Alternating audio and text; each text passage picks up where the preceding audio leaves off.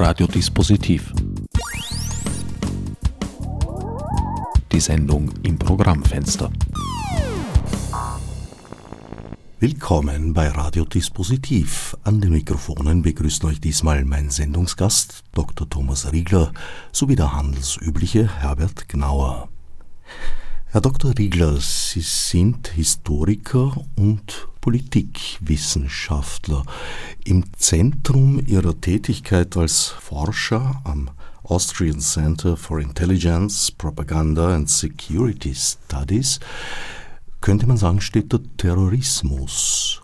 Wie kamen Sie auf diese Thematik? Nun, ich habe mich ähm, vor allem deswegen mit dieser Thematik beschäftigt, weil sich in Österreich einiges ereignet hat und ähm, genau das hat mein Interesse geweckt, eigentlich diese Geschichte des Terrorismus in Österreich aufzuarbeiten. Inwiefern ist die Geschichte des Terrorismus in Österreich eine besondere? Ja, weil also Österreich äh, in den 1970er und 80er Jahren zum Schauplatz des internationalen Terrorismus geworden ist und hier sich doch einige Attentate, größere Anschläge ereignet haben und das hat also die, auch die politische Entwicklung der Zweiten Republik äh, mit beeinflusst, in der mit Bezug auf die innere Sicherheit genauso wie auf die Außenpolitik. Man hat dieser Tage sehr oft den Eindruck, dass die Terrorattentate ständig ansteigen. Aber wenn ich so äh, ins Geschichtsbuch blicke, war die Tätigkeit in den 70er Jahren zum Beispiel ja auch enorm.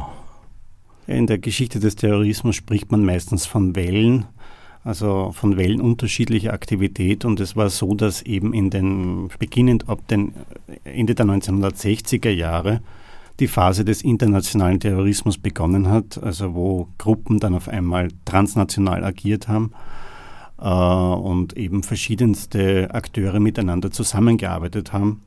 Und das alles im Kontext des Kalten Krieges. Und das war eine bestimmte Zeit einfach in der Entwicklung des Terrorismus.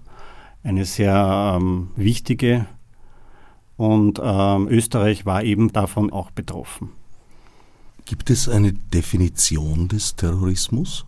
Ja, über diese Frage ist schon viel gestritten worden, aber ich nehme an, die beste Erklärung ist einfach jene, dass es sich um eine Art äh, politisch motivierter Gewaltausübung handelt, mit der man äh, radikalen Wandel provozieren bzw. Äh, erzwingen will. Sie haben vorher gesagt, in den 70er Jahren wurde der Terrorismus international, global.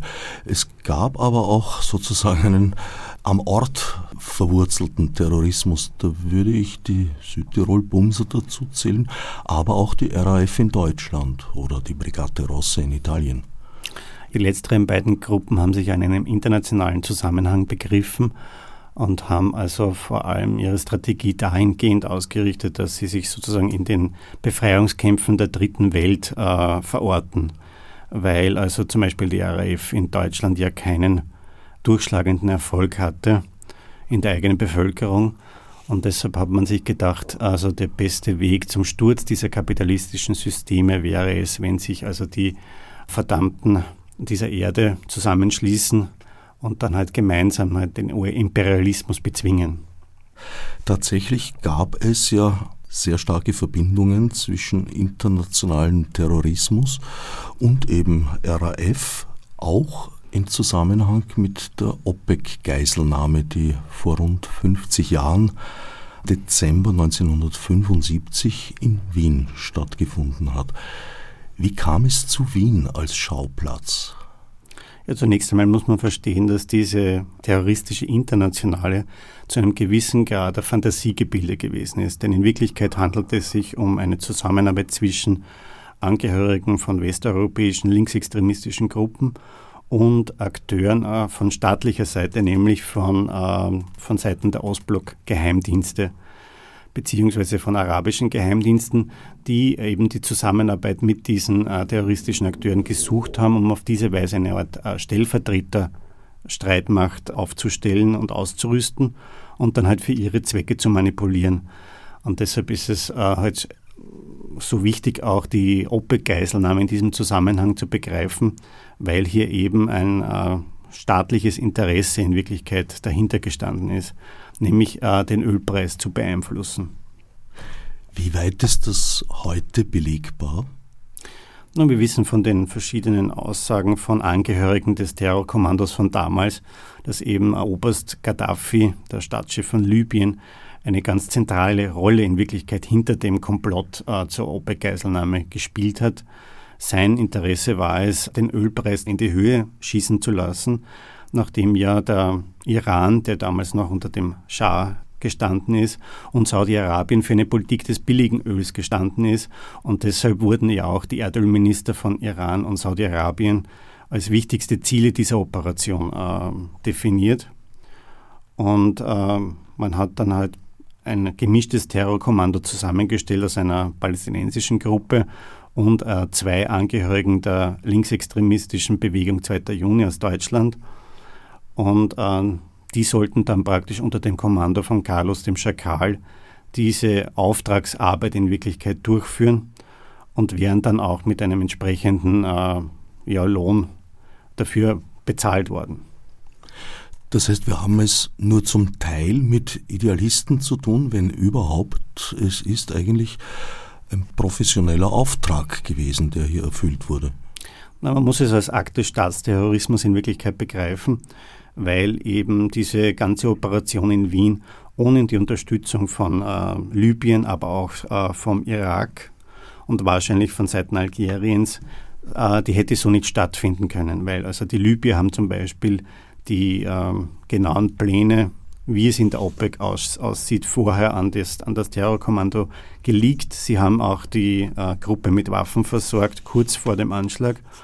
Und wahrscheinlich hat auch der Irak Unterstützung geleistet, indem er seinen ähm, Botschaftsattaché in Wirklichkeit vor Ort geschickt hat, der dann die Verhandlungen gemanagt hat, aber in, eben in einer Art und Weise, die dem Terrorkommando in Wirklichkeit entgegengekommen ist.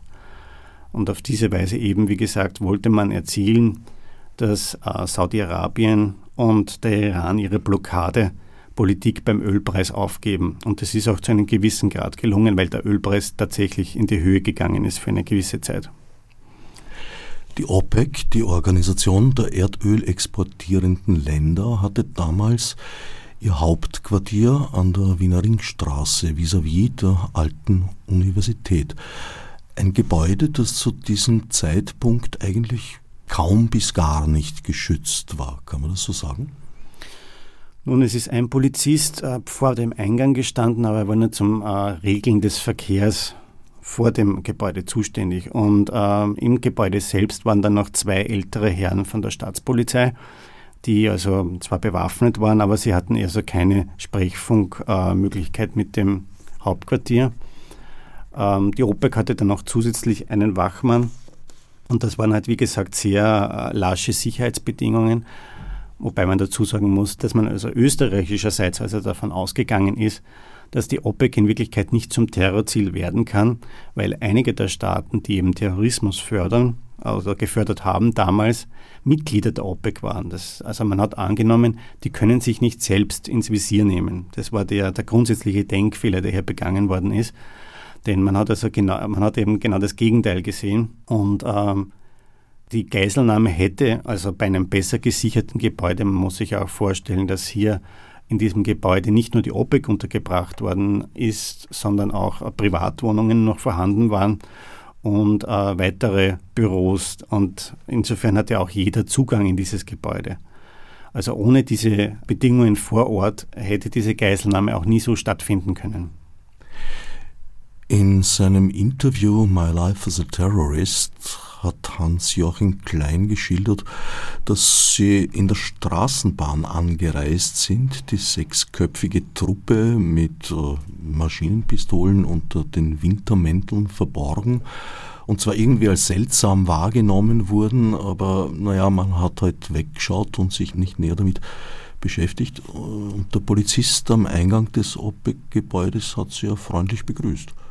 Ja, also der Klein dürfte ja gesagt haben, grüß Gott, und das hat der Polizist erwidert. Wie gesagt, er hatte keinen Auftrag, jemanden zu kontrollieren, der in das Gebäude geht. Und er hat ja auch angenommen, dass diese seltsam wirkende, aber irgendwie international ausschauende Gruppe, dass es sich hier um Journalisten handeln könnte, die also die Konferenz besuchen. Ja. Deshalb ist hier auch nicht eingeschritten worden. Und so war es dem Terrorkommando auch möglich, innerhalb kürzester Zeit in die Konferenzräumlichkeiten vorzudringen. Die beiden äh, Staatspolizisten wiederum haben angesichts der waffentechnischen Überlegenheit von den, von den Terroristen auch nicht wirklich daran gedacht, ihre Pistolen zu benutzen. Äh, der eine ist wiederum von einer Terroristin erschossen worden, als er zum Lift gelaufen ist, um zu entkommen oder eher um äh, Verstärkung zu holen. Und sie hat dann den leblosen Körper in den Lift hineingeschliffen und hat ihn nach unten geschickt. Der zweite Mann wiederum hat äh, seine Waffe versteckt in einem Büro und hat sich unter die Geiseln gemischt. Also es hat hier keinen Versuch gegeben, äh, die Terroristen aufzuhalten. Es wäre auch in dem Moment, als es passiert ist, nicht mehr möglich gewesen. Der Zeitpunkt war gut gewählt. Es war eine hochrangig besetzte Konferenz, die da zugange war. Insgesamt wurden 62 Geiseln genommen. Es gab drei Tote zu beklagen. Bis zur Freilassung vergingen insgesamt drei Tage.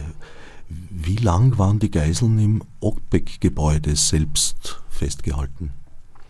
Also die Geiselnahme hat sich am 21. Dezember zum Mittag ungefähr ereignet und äh, die Ereignisse in Wien waren in Wirklichkeit am frühen Morgen des darauffolgenden Tages beendet. Man muss aber dabei bedenken, dass eben die Konferenz zum Zeitpunkt der Geiselnahme in Wirklichkeit schon beendet gewesen wäre aber aufgrund von Verfahrensfragen ist sie verschleppt worden. Und zwar haben das, also, glaube ich, der, der algerische und der irakische Delegierte unnötige Diskussionen miteinander begonnen, um die Sache in die Länge zu ziehen. Und da sieht man schon wieder eben diese ähm, versteckte Hand dahinter, die der Regie führt in Wirklichkeit, weil also der Grund war derjenige, dass die Waffen einfach zu verspätet eingetroffen sind und äh, man hat noch mehr Zeit gebraucht und deshalb ist das verschleppt worden.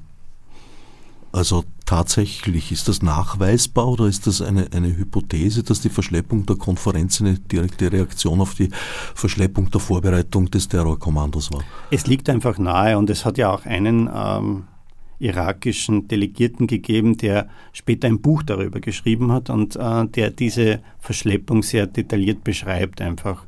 Und für ihn war es einfach, ähm, liegt es auf der Hand, dass das irgendetwas mit der Geiselnahme dann mit der späteren zu tun gehabt haben muss. Ja. Sie haben vorher gesagt, äh, mit diesem Attentat, mit dieser Geiselnahme begann der Terrorismus international zu werden. Aber es gab doch schon vorher in Österreich auch Zwischenfälle, die durchaus in internationalen Zusammenhang gestanden sind.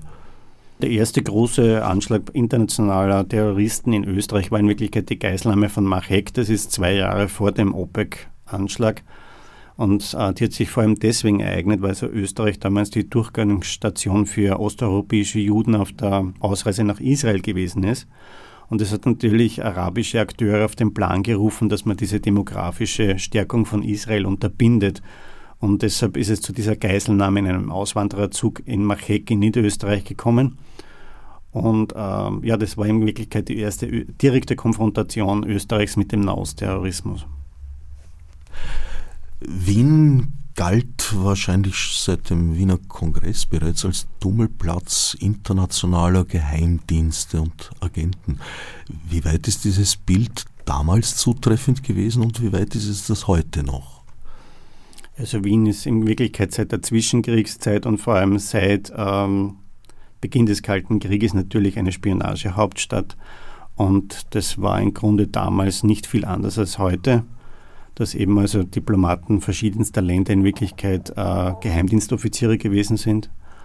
Und ähm, interessanterweise ist zum Zeitpunkt der OPEC-Geiselnahme zeitgleich eine sehr große äh, Spionageoperation gelaufen, weil ein russischer Überläufer äh, bei der Votivkirche von KGB-Offizieren verschleppt worden ist, unter den Augen übrigens von äh, der CIA und der Staatspolizei. Und deshalb gibt es auch Vermutungen, dass es also einen Verräter innerhalb der Staatspolizei gegeben haben könnte, der diese Verschleppung unterstützt hat. Das heißt, wir haben es hier mit einer sehr interessanten, zeitgleich ablaufenden Spionageoperation zu tun und Terrorismus, ein, eine sehr große terroristische Geiselnahme ereignet sich ebenfalls zum selben Zeitpunkt. Das ist wirklich ein bemerkenswerter Zufall. Ist das ein Zufall oder gibt es da eine, eine Verbindung? Also zwischen diesen beiden äh, Ereignissen gibt es keine direkte Verbindung. Es ist wirklich äh, offenbar Zufall gewesen. Die gesetzliche Lage in Österreich verbietet Spionagetätigkeit nicht grundsätzlich, sondern nur, wenn sie gegen die Republik Österreich gerichtet ist. Ist das nicht eine Einladung? Ähm, da muss man natürlich äh, dazu fügen, dass das in Wirklichkeit in den meisten Ländern so ist, dass also Spionage gegen andere nicht wirklich eine Straftat darstellt. Es gibt nur wenige Nationen, die eben genau das auch äh, ahnden. Also Deutschland hat zum Beispiel einen Mitarbeiter in der britischen Botschaft vor Gericht gestellt, der für Russland spioniert hat. Also hat das Delikt so gefasst, dass hier einfach eine Spionage gegen eine befreundete Nation stattgefunden hat, das nicht toleriert. Diese Herangehensweise ist eigentlich relativ selten.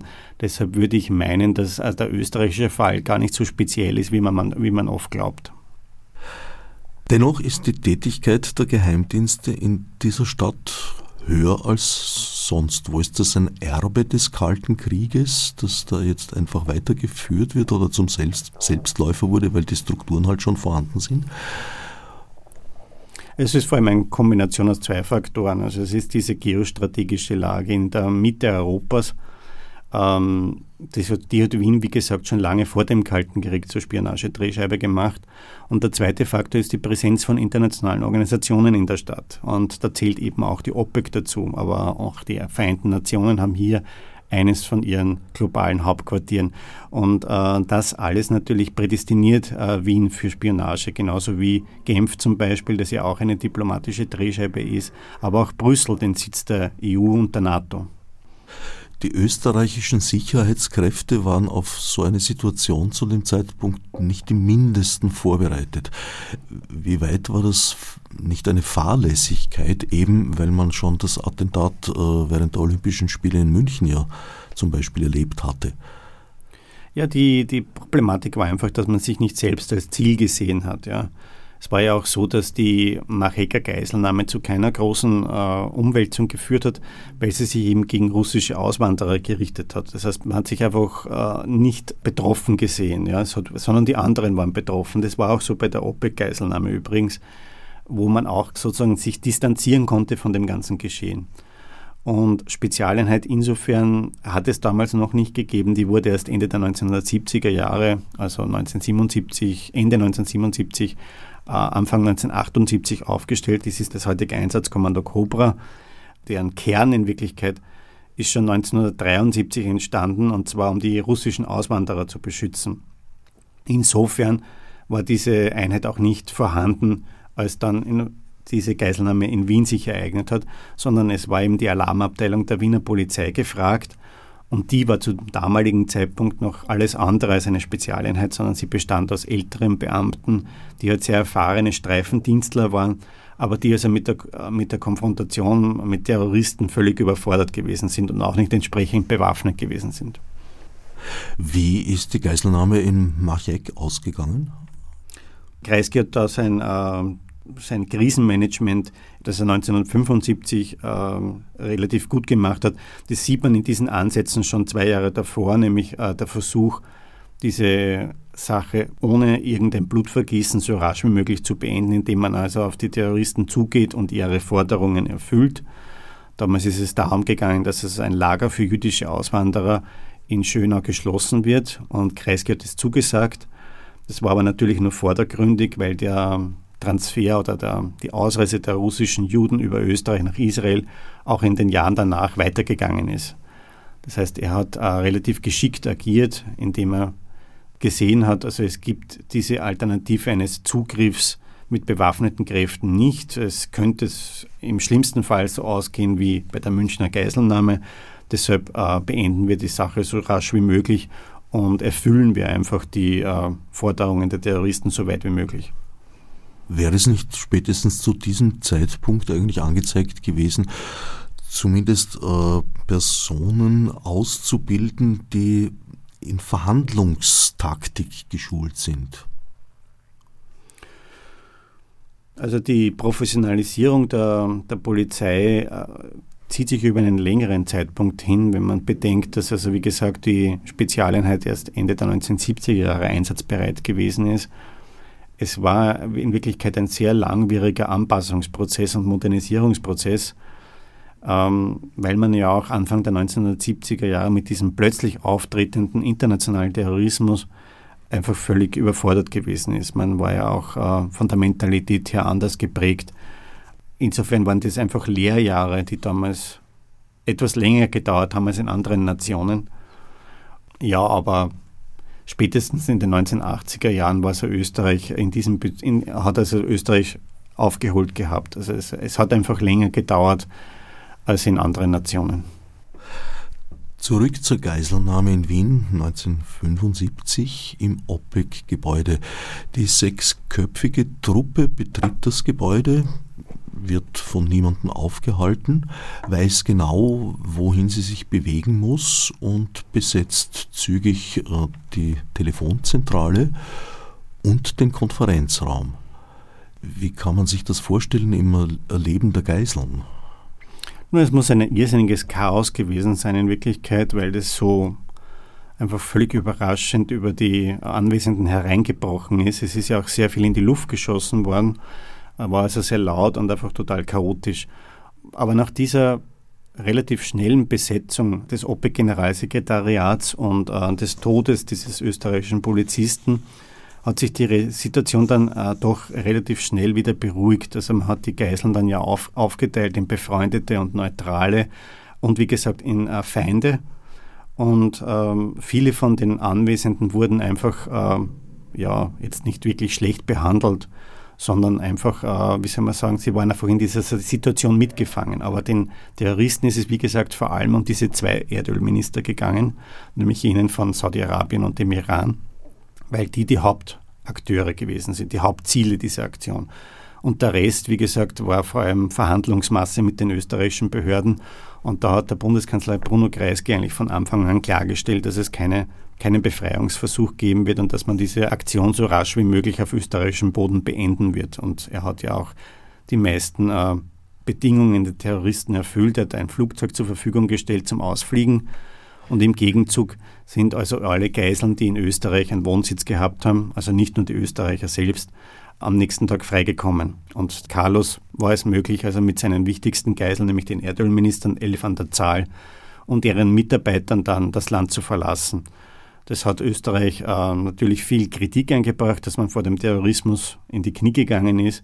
Aber auf der anderen Seite muss man sehen, dass also die Möglichkeiten, etwas anderes zu unternehmen, sehr gering gewesen sind. Und man hat ja bei der Münchner Geiselnahme wenige Jahre davor gesehen, dass ein Befreiungsversuch dann auch in einem Blutbad enden kann. Das heißt also, diese Strategie von Kreisky, die Sache so rasch wie möglich zu Ende zu bringen, ist im Nachhinein sicher richtig gewesen wurde damals allerdings von einigen Staaten heftigst kritisiert. Ja, aber das ist eine grundsätzliche Auseinandersetzung in jenen Jahren gewesen, dass eben die Staaten, die besonders von Terrorismus betroffen gewesen sind, wie eben vor allem Israel, äh, dass die natürlich jene Staaten kritisiert haben, die versucht haben, hier eine etwas äh, konziliantere Haltung einzunehmen. Das war das ist im Verlauf dieser, dieser Jahre immer wieder vorgekommen, dieser grundsätzliche Konflikt, wie soll man mit Terrorismus umgehen. Und da war einfach die Perspektive von ein paar europäischen Nationen, dort Österreich dazugehört, aber auch Italien oder Frankreich, jene, dass man halt versucht, also äh, selbst nicht zum Ziel zu werden. Ja. Das ist natürlich nicht unbedingt moralisch einwandfrei, aber halt pragmatisch. Auf jeden Fall sind die Geiseln während der Geiselnahme unter einem enormen Druck gestanden, denke ich mir. Es ist ja doch eine lebensbedrohliche Situation gewesen. Es waren nicht nur Schusswaffen, es waren auch Handgranaten und Sprengstoff überhaupt im Einsatz. Und eine Drohung war ja auch, das Gebäude zu sprengen, glaube ich. Ja, aber das war vor allem gedacht an die, an die Adresse der österreichischen Behörden. Es hat nur einmal eine etwas haarige Situation gegeben, wo nämlich österreichische Polizisten, die äh, das OPEC-Gebäude erkundet haben, einen Vorstoß unternommen haben und der hat zu einem wilden Feuergefecht geführt, wo dann sehr viele Querschläger äh, herumgeflogen sind und es hat dann auch Verletzte gegeben. Der Hans-Joachim Klein, einer, ein Mitglied des Terrorkommandos, hat einen Bauchschuss erlitten und äh, einer der Polizisten ist schwer verletzt worden. Aber abgesehen von dieser Situation äh, hat sich dann die Situation im OPEC-Gebäude relativ rasch entspannt wozu auch Carlos selbst beigetragen hat, der also hier nicht bedrohlich aufgetreten ist, sondern im Gegenteil, also sie wie ein Star benommen hat in Wirklichkeit. Und nachdem ja, wie gesagt, sich alles in Wirklichkeit um diese beiden erwähnten Erdölminister gedreht hat, haben also die anderen Geiseln äh, versucht, einfach die Zeit totzuschlagen und ähm, haben eigentlich keine größeren Ängste mehr um ihr Leben gehabt. Sie haben vorher gemeint, diese erwähnten zwei Minister wären die Hauptziele gewesen. Was hat das bedeutet? Wollte man sie töten oder was war der Plan? Da gibt es bis heute ein bisschen eine Unklarheit, weil also ähm, diverse Akteure behauptet haben, dass das Ziel eigentlich gewesen wäre, die beiden zu ermorden oder sie weiter zu verschleppen nach Aden, wo das Hauptquartier der einen palästinensischen Gruppe gewesen ist. Nun sind aber der Minister Amusika und der Minister Yamani dann später, also am 23. Dezember, freigekommen weil sich also auch Algerien in diese Situation eingeschaltet hat, wo dann die letzten Verhandlungen zwischen Carlos und den Behörden stattgefunden haben. Und da wurde es offenbar sehr deutlich gemacht, also wenn Carlos den Minister Yamani auch nur ein Haar krümmt, dann wird die Maschine gestürmt und alle erschossen. Das heißt, zu diesem Zeitpunkt muss offensichtlich eine Wendung in diesem Drama stattgefunden haben, was die Interessen der staatlichen Akteure betrifft. Die Terroristen haben nämlich den Fehler gemacht, bei der Übernahme des OPEC-Gebäudes nicht nur einen, einen Leibwächter der irakischen Delegation zu erschießen, sondern auch ein Mitglied der libyschen Delegation. Das heißt also, die Delegationen von zwei Staaten, die wohl in dieses Drama involviert gewesen sind, hatten dann auf einmal Tote zu beklagen. Und auf libyscher Seite hat es zu einer Distanzierung von den Terroristen geführt. Das hat also Carlos feststellen müssen, als er dann in Tripolis gelandet ist, dass er nicht mehr die volle Unterstützung von Gaddafi genießt und dass offensichtlich sehr viel Ärger darüber herrscht, dass eben dieser eine Libyer erschossen worden ist. Und daraufhin hat er den Rückflug nach äh, Alger wiederum angetreten. Und dort sind die Algerier wiederum in Verhandlungen mit ihm getreten und haben eben, wie gesagt, äh, sehr deutlich gemacht, dass die Sache jetzt zu enden hat. Und äh, Carlos war dann halt pragmatisch genug, dass er eingesehen hat, er kann jetzt nicht mehr weiter und hat sich mit einem Lösegeld zufrieden gegeben. Wie hat die Kommunikation damals funktioniert zwischen den einzelnen Akteuren auf Seiten der Staaten, auf Seiten des Terrorkommandos? Es gab ja noch keine Handys. Na, man war in Wirklichkeit voneinander abgeschnitten, muss man sagen. Sobald die Operation gestartet ist, war es in Wirklichkeit nicht mehr großartig möglich, die jeweilige andere Seite zu erreichen. Ja. Insofern ähm, erklärt es ja auch, warum dann Carlos eigenmächtig gehandelt hat und einfach auf Basis der Gegebenheiten entschieden hat, dass die Geiselnahme nun zu Ende ist am zweiten Tag. Das hängt auch damit zusammen, dass, wie gesagt, keine weiteren Instruktionen auch von oben mehr äh, durchgekommen sind zu ihm. Was hat es mit dem berühmten Kommuniqué auf sich, das die Terroristen verlangt haben, dass es im österreichischen Rundfunk auf Französisch verlesen wird? Ja, das ist von einer anderen palästinensischen Gruppe äh, aufgesetzt worden, die auch an den Rändern in diese ganze Sache verstrickt gewesen ist und äh, die haben es als äh, notwendig angesehen, dass das auf Französisch äh, vorgetragen wird, was natürlich den Propagandawert geschmälert hat, weil also gerade in Österreich oder auch in den meisten äh, Staaten der westlichen Welt äh, die Botschaft darauf natürlich nicht verstanden worden ist. Aber es war auch vor allem gerichtet an die arabische Welt und insofern hatte das wahrscheinlich auch seine Begründung. Aber wenn man den Text genau durchliest, er ist auch, also es ergibt sich daraus auch keine großartige Botschaft. Ja. Es sind nur die üblichen Propagandafloskeln. Das Einzige, was halt schwierig war, dass man auf österreichischer Seite jemanden schnell auftreibt, der diesen Text verlesen kann, weil also Kreisky natürlich ähm, Wert darauf gelegt hat, dass das im Rahmen seines Kabinetts passiert, damit es einen offiziellen Stempel trägt. Ja. Und dann hat eben äh, sein relativ junger Kabinettschef damals dann den Text verlesen und das hat halt aufgrund des eher gebrochenen Französisch zu gewissen humoristischen Reaktionen dann geführt. Wie weit hat das überhaupt eine Funktion erfüllt, die jetzt nicht nur eben zum Beispiel mit Verhandlungstaktik zu tun gehabt hat? Es hat Druck aufgebaut auf die österreichische Seite, dass man jetzt äh, eben das zur Verfügung stellt, den Sendeplatz und so weiter. Wie gesagt, die Botschaft an sich war eigentlich relativ egal. Es ist ja da, äh, in Wirklichkeit um etwas ganz was anderes gegangen. Ja. Es ist ja um, in Wirklichkeit um eine um Diplomatie der anderen Art gegangen und nicht um äh, um für, für die palästinensische Sache, so wie es das Kommuniqué behauptet hat, hier einen Akt zu setzen gegen die Förderer äh, der Repression der Palästinenser, sondern es ist ja in Wirklichkeit um etwas ganz anderes gegangen, um eine, äh, eine andere Art der Diplomatie. Äh, und insofern war dieses Kommuniqué nur dazu da, die österreichischen Behörden zu beschäftigen und sie unter Druck zu setzen. Also Verwirrungstaktik letztlich. Ja, beides. Natürlich möchte man sich auch mit großen Worten schmücken und auf der anderen Seite natürlich den Gegner unter Druck setzen. Heute wäre das mediale Echo, denke ich, doch etwas, was die Terroristen sehr äh, genau verfolgen würden.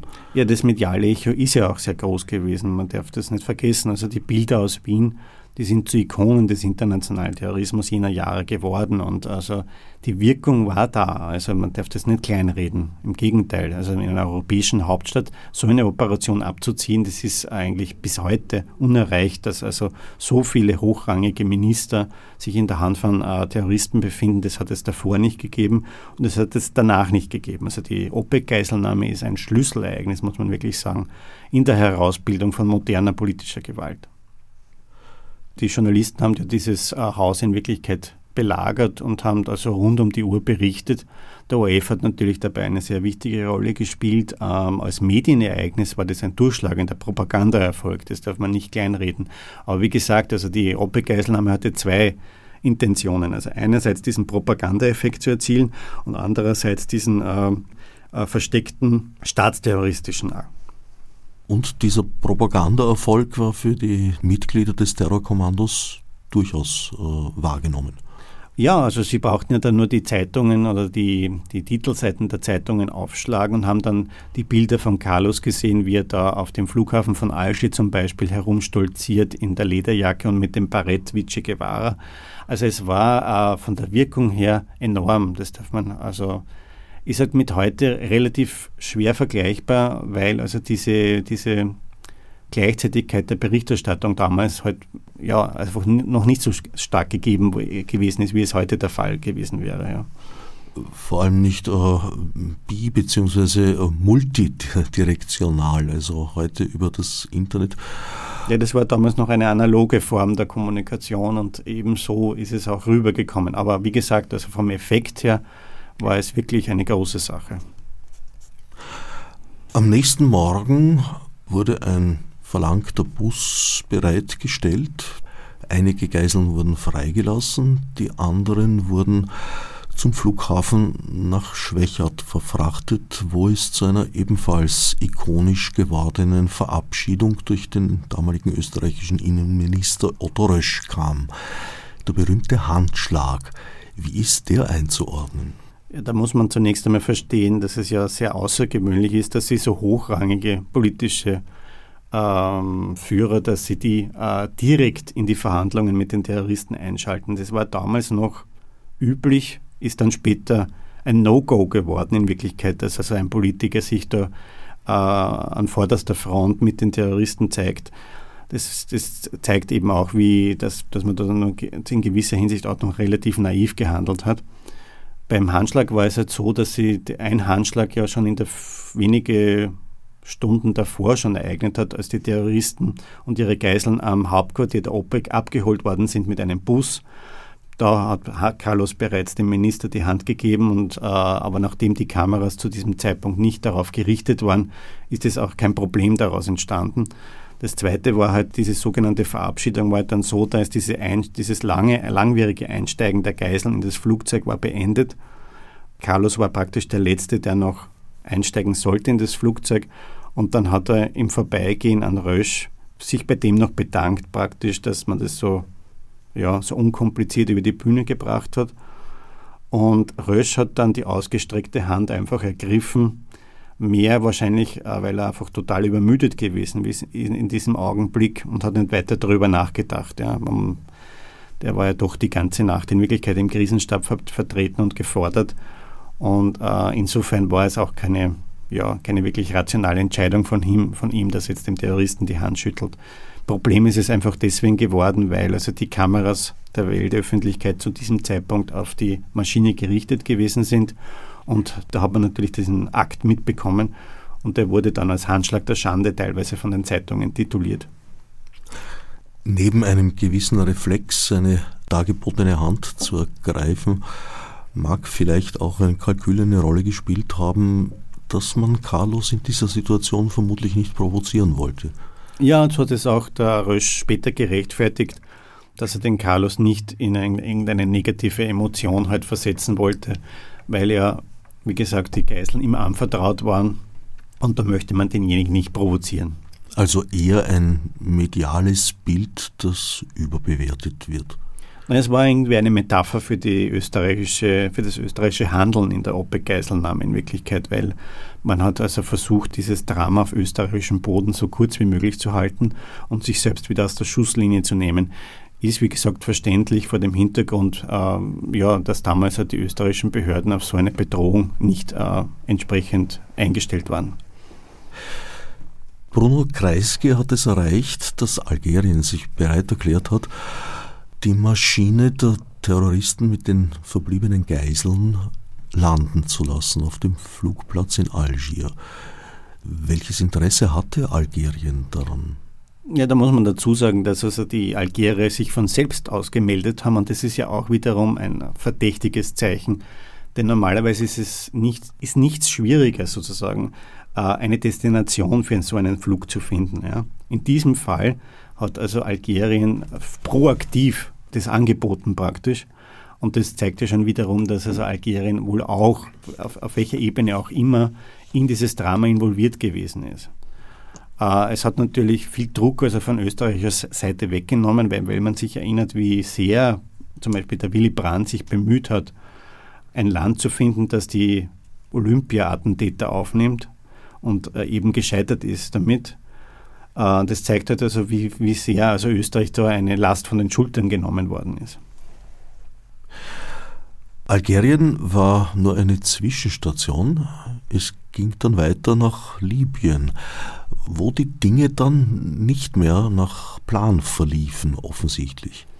Offenbar äh, war dann Gaddafis ähm, Sichtweise auf dieses Drama ein anderes, als dann die Terroristen tatsächlich gelandet sind in Tripoli. Wie gesagt, weil also auch die Verhandlungen sehr reserviert und feindselig stattgefunden haben. Offenbar hat es hier eine Haltungsänderung gegeben, was auch damit zusammenhängt, dass also Carlos ein Mitglied der libyschen Delegation erschossen hat, als das OPEC-Hauptquartier überfallen worden ist. Also das ist bis heute nicht wirklich äh, durchschaubar, weil wir auch keinen Einblick in die libyschen Absichten und Motive haben. Und Insofern kann man da nur spekulieren. Wie gesagt, es kam dann zu einem Weiterflug, zu einem erneuerlichen Flug nach Algerien, wo dann die Operation äh, beendet werden konnte. In welcher Weise? Ja, indem sich der algerische Außenminister, der damalige Bouteflika, persönlich in die äh, Verhandlungen eingebracht hat und offenbar äh, großen Druck auf Carlos ausgeübt hat, dass er die Erdölminister jetzt aus der Hand gibt wie, wie, gesagt, es muss sich hier die Ansicht durchgesetzt haben, dass es jetzt genug ist und dass man jetzt so rasch wie möglich zur Tagesordnung wieder zurückkehren will. Es war ja auch interessant, dass die OPEC keinerlei Interesse hatte, die Sache wirklich gerichtlich zu klären oder aufklären zu lassen. Man hat also der österreichischen Polizei gerade einmal eineinhalb Stunden oder eine Stunde Zeit gegeben, den Tatort zu sichern, was viel zu wenig Zeit gewesen ist. Das heißt, die Organisation hatte überhaupt kein Interesse, diesen Fall aufzuklären, einfach deswegen, weil einige der wichtigsten Mitgliedstaaten in diesen terroristischen Akt verwickelt gewesen sind. Möglich war diese Verhinderung der polizeilichen Tätigkeit dadurch, dass das OPEC-Gebäude oder zumindest die Teile, die von der OPEC in Verwendung waren, exterritoriales Gebiet waren, also unter diplomatischem Schutz standen. Genau, das hat ja auch Kreisky immer wieder in den Verhandlungen sehr zentral hervorgestrichen, dass es sich hier um äh, fremden Boden handelt und deshalb muss er praktisch alle OPEC-Staaten auch um Erlaubnis de facto bitten, äh, hier tätig zu werden und sie informieren.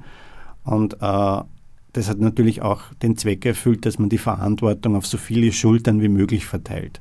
Also er hat sich da entsprechend abgesichert und hat immer diesen Austausch dann mit den Diplomaten der OPEC-Staaten gesucht das war auch wichtig, wie gesagt, weil also die Iraner zum Beispiel sehr deutlich gemacht haben, dass also hier keine österreichische Befreiungsaktion stattfinden soll, äh, die etwa das Leben ihres Ministers gefährden könnte.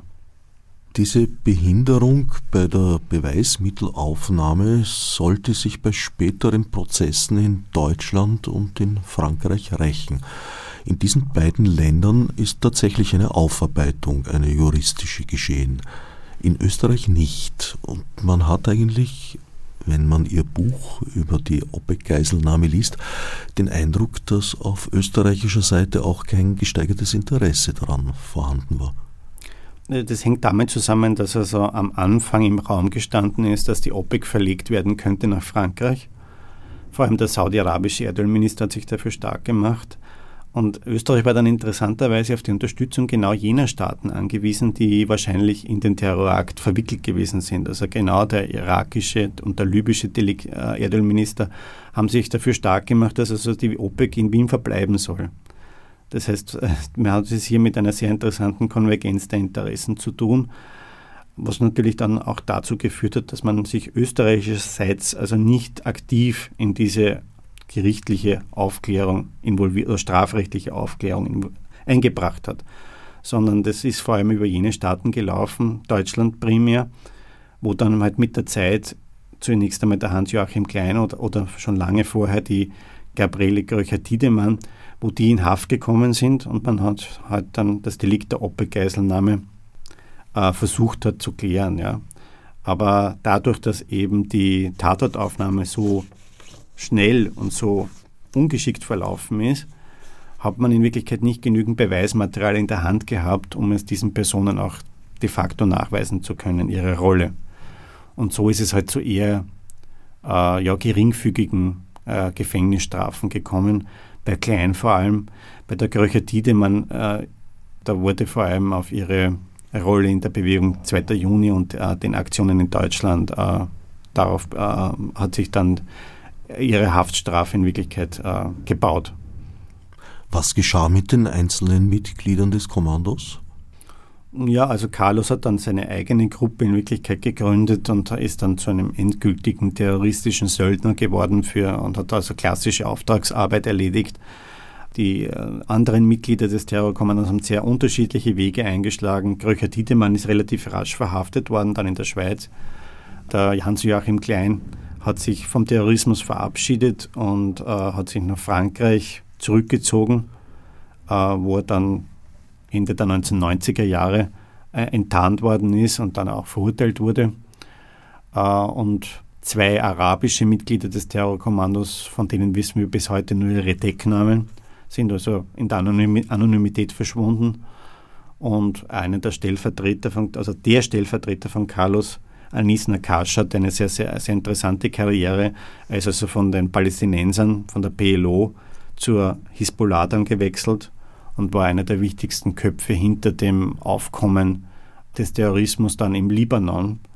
Und interessanterweise ist er dann äh, erst kürzlich verstorben, relativ nah beieinander mit dem Tod des saudi-arabischen Erdölministers. Also da sind einige dieser Personen mittlerweile nicht mehr bei uns. Noch am Leben ist Carlos und befindet sich in Haft. Ja, Carlos ist ja von den äh, französischen Behörden vor allem gejagt worden, aber nicht so sehr wegen der OPEC-Geiselnahme, sondern wegen der terroristischen Attentate, die er in Paris ver verübt hat davor. Und vor allem für den Mord an zwei französischen Polizisten. Er ist dann äh, in den 1990er Jahren in Khartoum im Sudan gefasst worden und äh, seitdem in Wirklichkeit sitzt er in einem Hochsicherheitsgefängnis in Frankreich und äh, so versucht immer wieder sich äh, über die Medien zu Wort zu melden. Nur tragen seine, äh, seine Wortmeldungen nicht wirklich zur Klärung des Ganzen bei, weil er sich wirklich in seine eigene äh, Weltsicht vollkommen äh, zurückgezogen hat. Äh, also ich denke, dass die wichtigsten Fakten noch nicht wirklich geklärt worden sind, weil wir auch keinen Einblick in die arabischen Dokumente bzw. in die Motive gewisser OPEC-Staaten haben. Es ist mehr Mutmaßung einfach, was hier äh, vorherrscht. Äh, ich denke, dass sich dieses Rätsel in Wirklichkeit kaum aufklären lassen wird, wenn nicht arabische Akteure hier äh, transparenter agieren. Aber das zeichnet sich nicht ab, äh, nachdem ja auch äh, das äh, Gaddafi-Regime im Chaos untergegangen ist. Also die OPEC-Geiselnahme, da gibt es noch diverse Leerstellen, insbesondere was zum Beispiel dieses Lösegeld angeht, was an Carlos gezahlt worden sein soll. Da wissen wir nicht einmal die genaue Höhe dieses Lösegeldes. Und was auch nicht geklärt worden ist, ist einfach die Frage der Letztverantwortung für diesen Terrorakt. An einer Stelle in Ihrem Buch zitieren Sie einen österreichischen Staatsanwalt, der von seiner vorgesetzten Stelle gefragt wird, was denn eigentlich gegen eine Anklage und eine Prozessführung in Österreich spräche, und er hätte geantwortet, nichts, was nicht ganz im Sinn der Fragesteller war. Ja, also man hat äh, damals darauf Wert gelegt, dass man ja kein OPEC-Verfahren in, in Österreich stattfinden lässt, die Angst, die Kreisky ganz konkret hatte, war, dass wenn also zum Beispiel die Kröcher Tiedemann, die ja relativ kurze Zeit später in der Schweiz gefasst worden ist, wenn die in Österreich sich befindet, dass dann erst recht wieder terroristische Attentate stattfinden, um sie zu befreien. Deshalb hat man sich darauf verständigt, dass man schaut, dass das in Deutschland praktisch über die Bühne geht und sich hier nicht in die erste Reihe stellt. Ja. Das hat man auch dann in den darauffolgenden Jahrzehnten so durchgehalten, als zum Beispiel dann der Hans-Joachim Klein in äh, Frankreich aufgeflogen ist. Da hätte man ja auch eine Auslieferung äh, verlangen können. Aber das ist eben so lange wie möglich verschleppt worden. Und wieder hat man also Deutschland den Vortritt gelassen. Das ist einfach ein klassischer Versuch gewesen, sich da nicht in die Nesseln zu setzen und vielleicht also das Risiko von weiterem Terrorismus nach Österreich zu holen. Eine österreichische Lösung.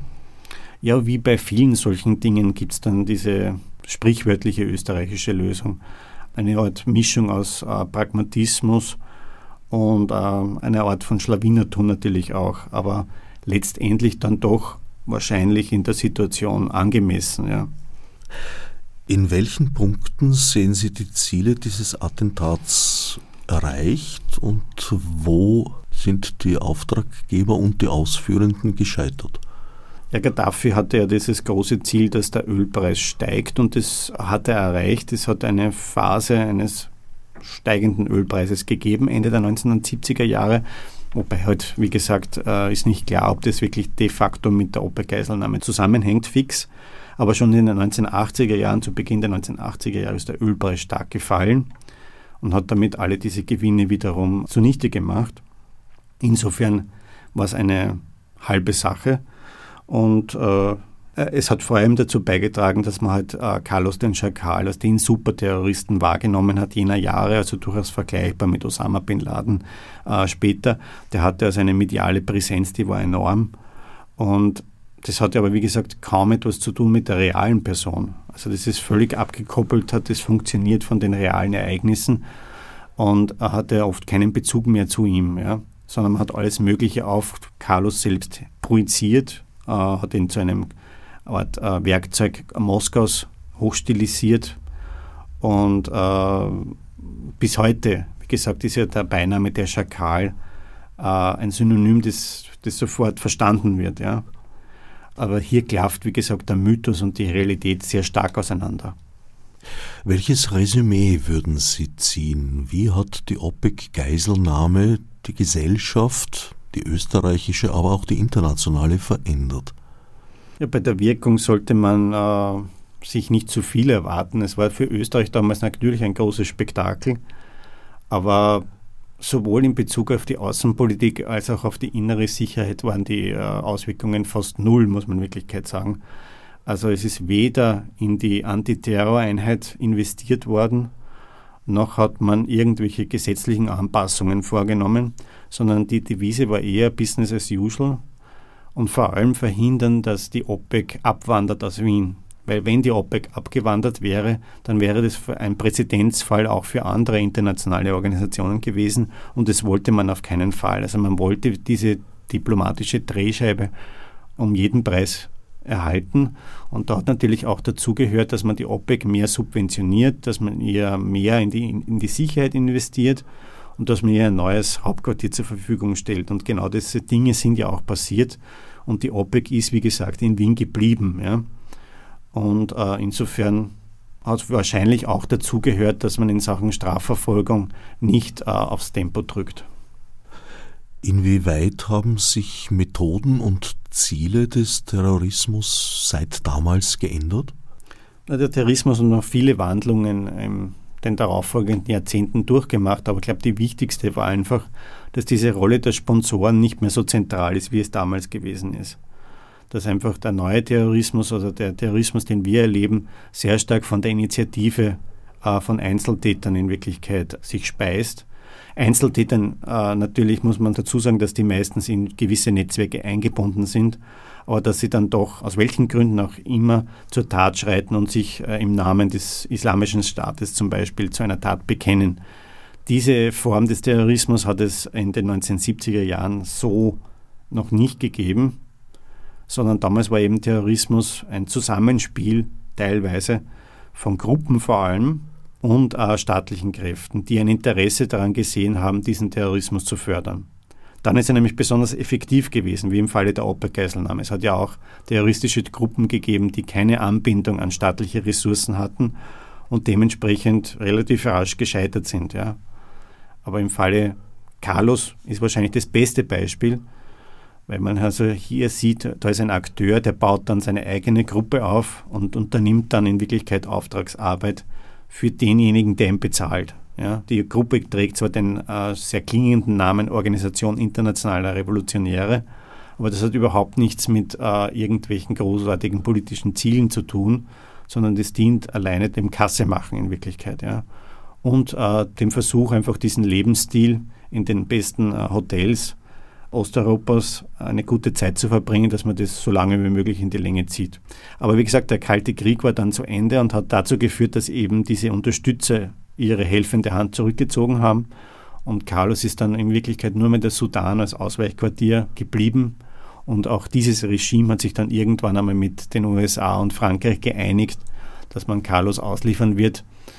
Und das war dann in Wirklichkeit auch der symbolische Schlusspunkt und eine Ära, wo also Terroristen so Handlanger in Wirklichkeit für internationale Geheimdienste gewesen sind. Wobei man aber dazu sagen muss, das ist nur, nur eine Seite der Wahrheit. Dieser Konnex ist nicht so zwingend, wie ich ihn jetzt in den Raum gestellt habe, sondern es gibt also genügend andere Akteure, die eben diese Aufgabe nicht äh, erfüllt haben, so wie Carlos der Schakal. Wer heute Terrorismus sagt, denkt natürlich auch an 9-11. War das sozusagen ein letzter Höhepunkt des über große Netzwerke organisierten Attentats? Na, da sehen wir einfach den Zusammenhang zwischen einer, einem losen Netzwerk wie Al-Qaida und andererseits einem staatlichen Akteur wie Afghanistan, der eben die Präsenz von Osama bin Laden auf seinem Territorium toleriert hat und ihn beschützt hat. Ja. Also das ist eigentlich wiederum ein Beispiel für einen Terrorismus mittlerweile der alten Schule. Ja.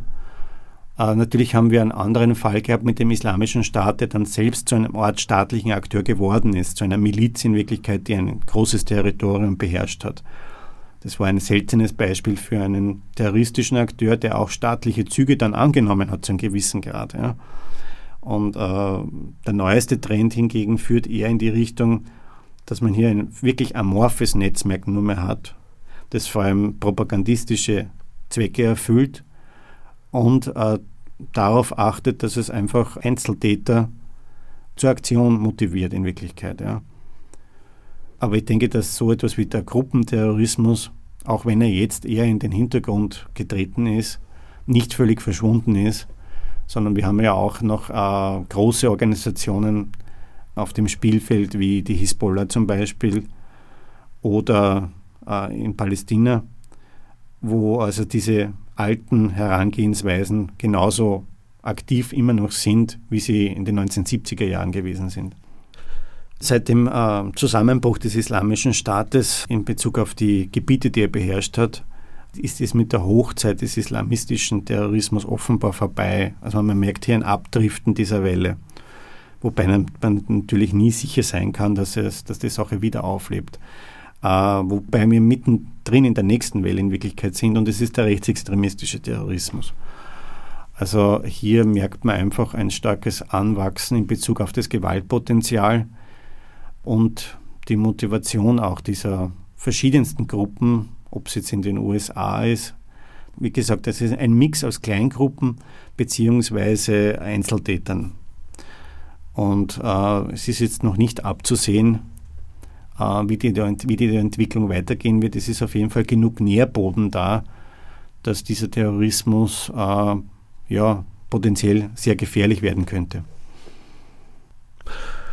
Welche Umgangsform könnte eine Gesellschaft mit einem solchen Maß an Terrorismus, das über absehbare Zeit uns leider nicht verlassen wird, finden? Äh, ich denke, dass im großen Ausmaß eine gewisse ja, Sättigung in Wirklichkeit stattgefunden hat, weil man merkt es auch bei den verschiedenen Messerattacken, die in, in den letzten Jahren äh, stattgefunden haben, dass hier einfach dieses Schockpotenzial in eher geringen Ausmaß nur mehr vorhanden ist, sondern das ist mehr unter ferner Laufen in Wirklichkeit. Terrorismus hat seine Kapazität, in Wirklichkeit die Aufmerksamkeit einer globalen Öffentlichkeit zu erreichen, ziemlich erschöpft mittlerweile, muss man sagen. Und es hängt halt davon ab, welche Strategien oder Herangehensweisen werden gefunden, um sich eben wieder in Erinnerung zu rufen ja, oder wieder aller 9-11s sozusagen eine Art, äh, ja, eine große Bühne für sich selbst zu finden. Aber nachdem, wie gesagt, die Weltpolitik mittlerweile eher wieder in alte Muster zurückdriftet, wo zwischenstaatliche Konflikte zwischen Großmächten die wichtigste Rolle spielen, haben sie also Terroristen im Vergleich schwer, sich da ebenfalls auf diese Ebene zu begeben. Und es wird also davon abhängen, äh, welche Strategien oder Herangehensweisen da gefunden werden. Ich hoffe, äh, dass das so bleibt, wie es jetzt ist und dass eben kein neuer Quantensprung erfolgt. Ja. Auf der anderen Seite ist also eine geopolitisch angespannte Lage auch nicht wirklich äh, eine gute Alternative zu einer großen terroristischen Gefahr. Ich danke Thomas Riegler für das Gespräch und allen anderen fürs Zuhören.